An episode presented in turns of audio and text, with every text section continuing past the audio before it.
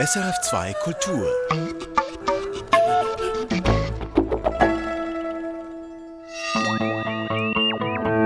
Wissenschaftsmagazin. Wir sprechen heute über künstliche Embryonen und die ethischen Fragen, die sich stellen, wenn die Forschung hier große Fortschritte macht. Über eine mögliche Therapie für Menschen mit Trisomie 21 und über künstliche Intelligenz und wie sie der biologischen Forschung hilft. Herzlich willkommen zum Wissenschaftsmagazin. Mein Name ist Katrin Zöfel. Ein künstlicher Embryo aus Stammzellen. Einer, der ohne Vater und ohne Mutter auskommt. Kein Spermium, keine Eizelle waren nötig zu seiner Zeugung. Der Jubel der Forscher war vergangene Woche groß, als sie verkünden konnten, dass es ihnen geglückt ist, künstliche Mäuseembryonen zu schaffen und bis Tag 8 am Leben zu halten. Wir hatten hier im Wissenschaftsmagazin berichtet. Kein Zweifel, wissenschaftlich ist es super interessant, was da geklappt hat. Ein aufregender Schritt nach vorn für die Forschung. Ein Schritt, der aber, und das betonen die Forscherinnen und Forscher selbst, ethische Fragen aufwirft, die geklärt werden müssen. In der Schweiz ist Nicola Billa Andorno bei solchen Fragen eine wichtige Stimme. Sie ist Direktorin des Instituts für biomedizinische Ethik an der Universität Zürich. Mein Kollege Christian von Bock hat mit ihr gesprochen. Frau Piller-Andorner, vorerst sprechen wir jetzt von künstlichen Mäuseembryonen. Was, wenn es den Forschenden gelingt, künstliche menschliche Embryonen zu züchten? Also man muss sagen, die Forschung ist da in der Tat schon dran. Es gibt, was man humane Blastoide nennt. Das sind frühe Formen menschlichen Lebens, die menschlichen Embryonen ähnlich sind. Und aus einer ethischen Perspektive fragt man sich natürlich sofort, sind sie nur ähnlich oder wie ähnlich sind sie? Wie nah kommen diese Modelle an sozusagen das Original heran und wie gehen wir damit ethisch um? Wie ordnen wir diese Strukturen moralisch ein? Genau, Sie sagen, es sind synthetische Embryonen jetzt künstliche Gebilde oder sollte man sie äh, wegen der großen Ähnlichkeit, die sie haben, natürlichen Embryonen gleichstellen? Sehe richtig? Das ist die Frage, oder? Äh, also es ist schwierig, denn wenn Sie sagen, allein die Frage, wie ein Embryo erzeugt worden ist, dann könnte man ja vielleicht auch sagen, jemand, der nach In-vitro-Fertilisation gezeugt worden ist, hätte irgendwie einen anderen moralischen Status, was ganz offensichtlich Unsinn ist. Das heißt, ähm, wie ein Organismus erzeugt worden ist, scheint aus moralischer Perspektive weniger wichtig zu sein. Wichtig ist, was sind die Charakteristika des Organismus? Ist er leidensfähig? Hat er Zukunftsinteressen? Kann er sich zu einem vollen Organismus entwickeln? Das sind die Fragen, mit denen wir uns befassen müssen. Jetzt gelten in allen Ländern wieder andere Regeln, aber für die meiste Forschung weltweit gesehen galt bisher zwei Wochen Entwicklungszeit von solchen äh, Gebilden als Grenze. Jetzt wollen Stammzellenforscherinnen und Forscher diese Limite weit öffnen. Äh, was sagen Sie als Ethikerin dazu? Ist das vertretbar? In der Schweiz sind wir noch zurückhaltender. Wir haben ja gar keine Embryonenforschung, die nicht ähm, abgesehen von, von der Verwendung von embryonalen Stammzellen unter bestimmten Voraussetzungen. Das heißt schon, die zwei Wochen sind international gesehen ein Kompromiss, auf den sich auch nur ein Teil der Länder eingelassen hat. Ich glaube, ich werde sehr zurückhalten, damit das noch weiter aufzuweichen, solange wir nicht gute Gründe haben anzunehmen, dass diese künstlichen Gebilde in einer moralisch relevanten Hinsicht anders sind, dass sie sich nicht zu vollen Organismen entwickeln können, dass es einfach sich wirklich um andere Organismen handelt, dann kann man darüber diskutieren. Aber der Reiz von diesen Modellen ist natürlich, dass sie sehr ähnlich ans Original in Anführungszeichen herankommen. Und solange wir da nicht Klarheit darüber haben, wie groß die Überlappung ist, sollten wir sehr vorsichtig sein, hier diese Grenze, die ja nach langem Ringen gefunden worden ist, aufzuweichen. Es ist natürlich wissenschaftlich sehr interessant und auch die Möglichkeiten, die sich daraus ergeben. Äh, zum Beispiel die Frage, soll, kann man künstliche Embryonen benutzen dürfen, zum Beispiel um Organe zu züchten, also zugespitzt gesagt äh, als Ersatzteillager für unseren menschlichen Körper. Was ist aus ethischer Sicht dazu zu sagen? Und die Frage wäre natürlich, wozu braucht es dann einen ganzen Organismus? Weil es gibt ja aktuell sehr viel Forschung an sogenannten Organoiden. Das heißt, man verwendet häufig induzierte pluripotente Stammzellen, um damit dann organähnliche Gebilde herzustellen. Das ist eine sehr, eine Forschung, die sehr dynamisch auf dem Weg ist. Und die Frage wäre, was ist der Vorteil, jetzt einen Gesamtorganismus zu erstellen? Oder können wir uns dann nicht auf die Leber konzentrieren, auf die Niere, auf das Herz und so weiter? Auch da gibt es ethische Fragen. Zum Beispiel, wenn Sie anfangen, Neurogewebe künstlich herzustellen. Eine Art Neuroorganoid. Aber insgesamt sind natürlich die ethischen Fragen andere, als wenn Sie jetzt sagen, wir wollen ein Gesamt, ein menschenähnliches oder tierähnliches Wesen heranwachsen lassen, um da die Organe daraus zu entnehmen. Eleganter aus einer ethischen Perspektive scheint es sich dann wirklich auf die Organoide zu konzentrieren. Ein anderer Punkt, wo man sich Fortschritte erhofft, ist in der Tierversuchsdebatte. Äh, vielleicht wäre es möglich, dank künstlicher Embryonen Tausende von Tierversuchen einzusparen. Naja, schon jetzt werden ja Tierembryonen für Tierversuche eingesetzt. Und wenn wir jetzt diese synthetischen Embryonen nicht mehr als Tiere klassifizieren, dann hätten wir in der Tat Tierversuche ersetzt. Aber ob das jetzt moralisch gesehen ein Fortschritt ist, hängt dann wirklich davon ab, wie unterschiedlich diese synthetischen Embryonen von den echten sind. Also wirklich die Frage, was ersetzt man wodurch und kann man damit zum Beispiel Leiden vermeiden? Das hängt wirklich sehr davon ab, wie unterschiedlich diese beiden Entitäten dann sind. Sind wir je nachdem auch zu streng oder messen mit unterschiedlichen Ellen. Mir kam in den Sinn, ich meine, wir dürfen bis in die zwölfte Woche abtreiben. Das sind Embryonen, äh, die da dann verloren gehen. Wie schätzen Sie das ein? Oder ist das eine ganz andere Diskussion und nicht miteinander zu vergleichen aus ethischer Sicht? Ja, bei der Abtreibung ist es ja so, dass man sagt, innerhalb circa der ersten zehn Entwicklungswochen eines Embryos ist die Abtreibung straflos, wenn sich die Frau in einer Notlage befindet. Das heißt, da wird schon die Schutzwürdigkeit, die prinzipielle Schutzwürdigkeit des menschlichen Embryos anerkannt. Das heißt, man sieht da den moralischen, zumindest ja, ein, moralisches Spannungsverhältnis. Unter bestimmten Voraussetzungen haben wir uns als Gesellschaft geeinigt, ist das möglich. Aber das heißt, da ist was, was moralisch beachtlich ist. Und jetzt ist die Güterabwägung natürlich in der Forschung eine ganz andere als im individuellen Schwangerschaftskonflikt. Ähm, aber es heißt doch, wir müssen uns mit der Frage befassen, welcher moralische Status kommt in diesen menschlichen Embryonen zu und wie wären Embryoide jetzt menschliche oder tierische, da müssen wir natürlich auch nochmal ganz klar unterscheiden, wovon wir sprechen, wie wären die anders zu gewichten? Und dafür, glaube ich, stehen wir in, oder in dieser Debatte stehen wir wirklich erst am Anfang. Da müssen wir uns auch wieder als Gesellschaft verständigen, wie genau wir diesen Bereich regulieren. Aber was ganz klar ist, wir brauchen in nächster Zeit für diese Bereiche, für menschliche wie auch für tierische Embryoide, synthetische Embryonen, eine klare Regulierung.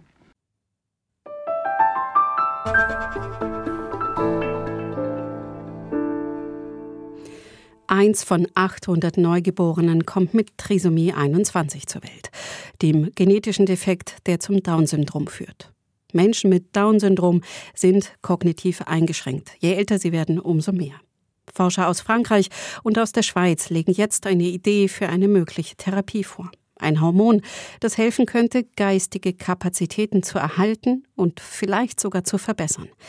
Es ist eine Idee im Anfangsstadium. Sie muss bis zur klinischen Anwendung noch einige Hürden nehmen. Doch wir finden, sie ist so interessant, dass wir jetzt schon darüber berichten wollen. Irin Dietschi. In dieser Geschichte steht ein Hormon im Rampenlicht. Ein Hormon, das macht, dass andere Hormone im Körper ausgeschüttet werden. Gonadotropin-Releasing-Hormon ist der sperrige Name, kurz GNRH.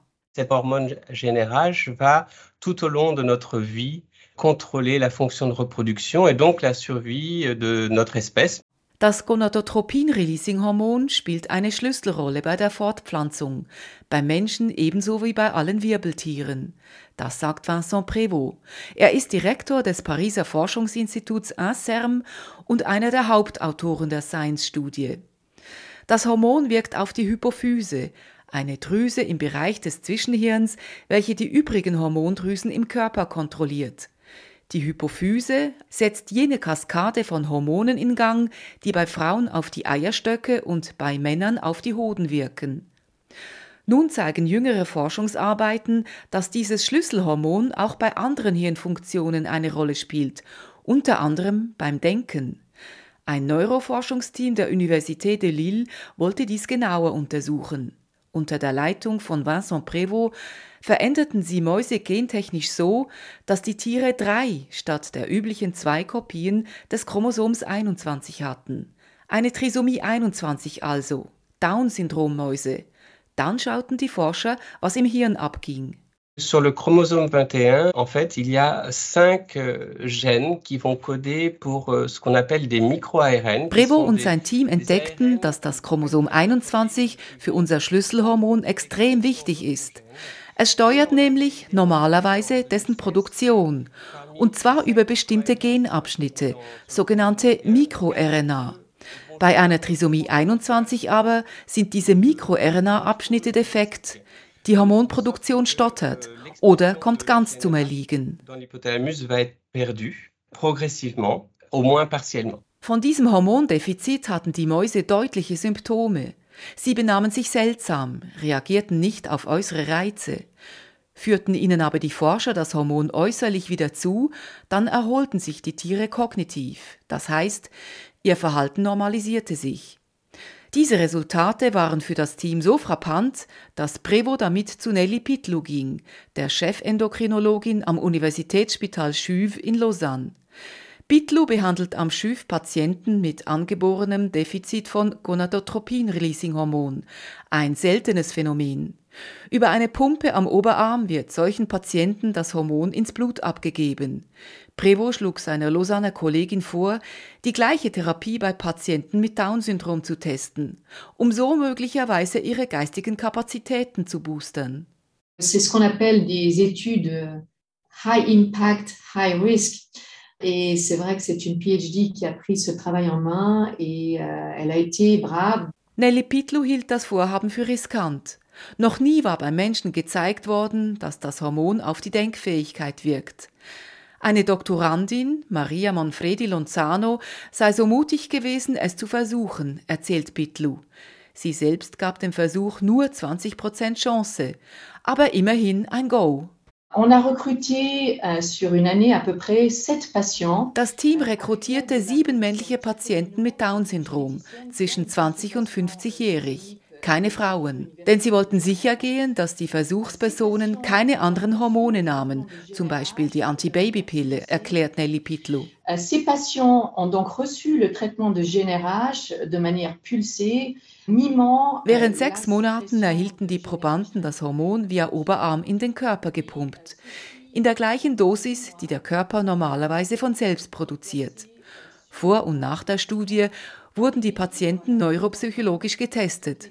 Auch MRI-Bilder des Hirns wurden gemacht. Die Ergebnisse hätten sie erstaunt, sagt Nelly Pitlu. Sechs der sieben Probanden hätten ihre kognitiven Leistungen um 20 bis 30 Prozent verbessert. Sie konnten in den Tests besser zählen, Anweisungen folgen, Wörter behalten Buchstaben erkennen, einen Würfel zeichnen, sich zeitlich und räumlich besser orientieren. Et puis, on a aussi noté une, une amélioration de l'attention. Die Resultate seien mit Vorsicht zu genießen, betont die Professorin des Unispitals Lausanne. Ob sich GNRH tatsächlich als Therapie für Down-Syndrom-Betroffene etablieren könne, müsse eine größere, placebo-kontrollierte Studie erst beweisen. Dies sei nun der nächste Schritt. Ein Beitrag von Iren Djetschi. Und bei mir im Studio ist jetzt mein Kollege Christian von Burg. Er hat die Woche über verfolgt, was sich in Technik und Wissenschaft so getan hat. Christian, lass uns zuerst über einen Anlass sprechen, der weltweit in den Medien angekündigt worden ist, Zehntausende von Zuschauern angezogen hat und dann verschoben worden ist. Der Start der amerikanischen Mondrakete, der Start der Artemis-Mission. Was ist da schiefgelaufen? Es gab Temperaturprobleme bei einem der vier Haupttriebwerke der riesigen Rakete. Aber das ist nicht weiter schlimm. NASA-Administrator Bill Nelson sagte es so. You know, it's just part of the space business. And it's part of particularly a test flight. Das sei einfach so in der Raumfahrt, hat er gesagt, speziell bei einem Testflug. Man startet wirklich erst, wenn alles durchgecheckt ist und die Bedingungen stimmen. Und so wissen wir auch jetzt noch nicht, ob die Rakete am Samstag startet oder ob nochmals weitergeschoben wird. Schon nur ein Gewitter reicht und es gibt wieder einen Abbruch. Na, schon verrückt. Man muss dazu vielleicht noch sagen, dass wir diese Sendung jeweils am Freitagnachmittag aufzeichnen. Aber Christian, nochmal für alle, die es nicht mitgekriegt haben. Was ist das Ziel der Artemis-Mission? Das Ziel ist, wieder Menschen auf den Mond zu bringen, eine Raumstation zu bauen, die um den Mond kreist und längerfristig dann auch bemannte Flüge vom Mond weiter weg zu machen, zum Mars zum Beispiel. Der erste Testflug, der ist noch unbemannt. Dann in den kommenden Missionen sollen auch die ersten Frauen und die ersten Europäer auf den Mond. Du bist einer bei uns im Team, der die Weltraumthemen schon eine ganze Weile verfolgt. Du kennst dich aus, deshalb aus deiner Sicht. Wie besonders ist diese Mission? Nun, ich meine, das gibt es natürlich schon nicht alle Tage. Diese Rakete mit dem Namen Space Launch System oder kurz SLS mit knapp 100 Metern Höhe, das ist wie gesagt ein, ein Riesending, oder? Moment, Und dass ich mir das kurz vorstellen kann. 100 Meter, das sind 30 Stockwerke, oder? Ja, das haut ungefähr hin. Wobei man sagen muss, die Saturn-Rakete, also die erste Mondrakete vor 50 Jahren, die war damals noch gut drei Stockwerke höher. Ähm, sonst ist der Aufbau vom Prinzip her recht ähnlich. Und genau deswegen steht die heutige SLS-Rakete auch in der Kritik, denn sie ist sehr, sehr teuer, sie ist sehr schwer und eigentlich wenig innovativ. Sie kann nicht wiederverwertet werden und kann auch nicht elegant wieder landen, wie das die Firma SpaceX mit ihren Raketen vorgemacht hat. Also technisch gar nicht so umwerfend, wie ist es wissenschaftlich? Mhm. Nun, für die Wissenschaftler ist es grundsätzlich natürlich immer interessant, wenn sie ein Experiment ins All mitgeben können. Und das wird auch bei diesem ersten noch unbemannten Testflug jetzt schon gemacht. Es geht unter anderem darum zu messen, wie stark die Körper der Astronautinnen und Astronauten in den künftigen Flügen von der schädlichen kosmischen Strahlung belastet werden. Also da werden Messungen gemacht an Puppen. Grundsätzlich muss man aber sagen, dass die allermeisten Experimente und Forschungsvorhaben auch robotisch gemacht werden könnten und das zu einem Bruchteil der Kosten im Vergleich zu den später bemannten Missionen. Das war der Montag. Dienstagnacht gab es eine große Enttäuschung in Sachen Biodiversität. In New York ging die fünfte UNO-Verhandlungsrunde zum Schutz der Hochsee zu Ende. Ohne Ergebnis. Warum, Christian? Ja, offensichtlich war der politische Wille zu klein, um wirklich Nägel mit Köpfen zu machen. Es geht ja darum, dass die hohe See, die stark überfischt wird, besser geschützt würde. 30 Prozent der Hochsee soll zu Schutzgebiet werden. Keine Fischerei mehr, kein Tiefseebergbau. Es gibt eine sogenannte High Ambition Coalition, zu der auch die Schweiz gehört, also eine Gruppe von Ländern, die sich für diese Ziele stark machen will. Aber die zuständigen Ministerinnen, also etwa Simonetta Sommaruga aus der Schweiz oder ihre Amtskolleginnen aus Deutschland oder Frankreich, die waren gar nicht anwesend in New York. Und warum verlaufen diese Verhandlungen so zäh? Ist doch eigentlich ganz klar, worum es geht. Ja, das ist wie bei den Klimakonferenzen, da ist ja eigentlich auch klar, dass es darum geht, das Klima zu retten. Aber alle haben halt auch ihre eigenen Interessen und gewichten die meist höher. Bei der Hochseekonferenz wurde diesmal intensiv darüber diskutiert, wie exklusiv man die genetischen Ressourcen nutzen darf. Also wenn man zum Beispiel aus Tieren der Hochsee irgendwelche Wirkstoffe oder Medikamente entwickelt, sind die dann patentgeschützt? So möchten es die westlichen, die hochentwickelten Länder. Oder sollen alle davon finanziell profitieren? So wollen es die wenig entwickelten Länder. Sie sagen, sie hätten noch gar nicht die Ressourcen dazu, bei so einem Wettbewerb mitzumachen. Es gibt noch einige solche Streitpunkte und deshalb ist es fraglich, ob das Ziel, bis 2030 30 Prozent der Fläche der Hochsee unter Schutz zu stellen, wirklich erreicht wird. Jetzt ein kleiner Zeitsprung. Fast forward auf Freitag. Da hat die ETH ein neues Zentrum vorgestellt. Ein Zentrum zur Entstehung und Verbreitung von Leben auf und außerhalb der Erde. Wenn ich das kurz übersetze, es geht unter anderem um die Erforschung von außerirdischem Leben. Das war doch lange eher ein Thema für die Schmuddel- oder sogar Schmunzelecke, oder? Ja, das stimmt. Äh, Im wissenschaftlichen Bereich war das lange so, ist es aber definitiv jetzt nicht mehr. Auch an der ETH ist außerirdisches Leben unterdessen salonfähig geworden. Man kennt ja unterdessen schon mehr als 5000 Exoplaneten, also Planeten, die um weit entfernte Sterne kreisen.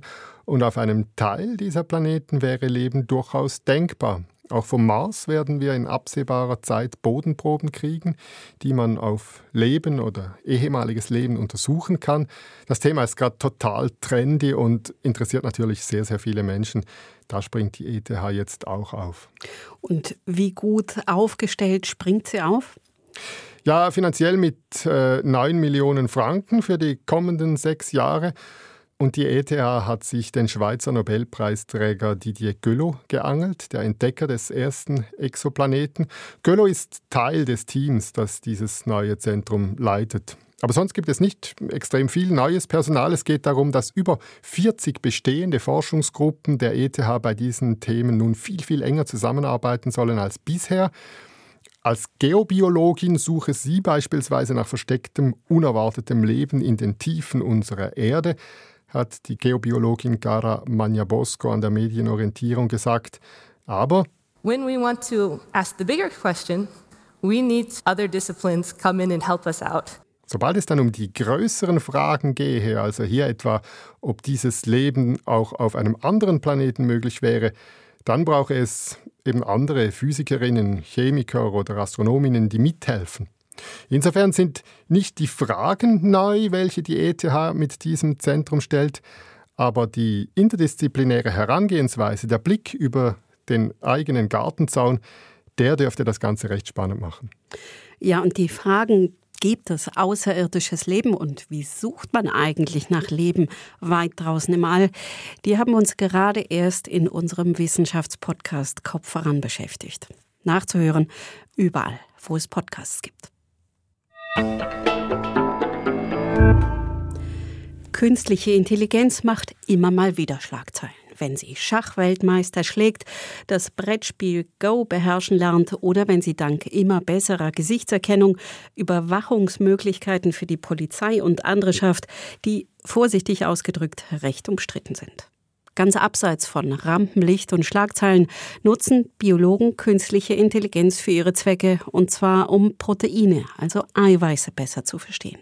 Es sind die wichtigsten Bausteine des Lebens, und wie künstliche Intelligenz hilft, sie besser zu begreifen, erzählt Sandro Käser, vertont von meiner Kollegin Katrin Caprez.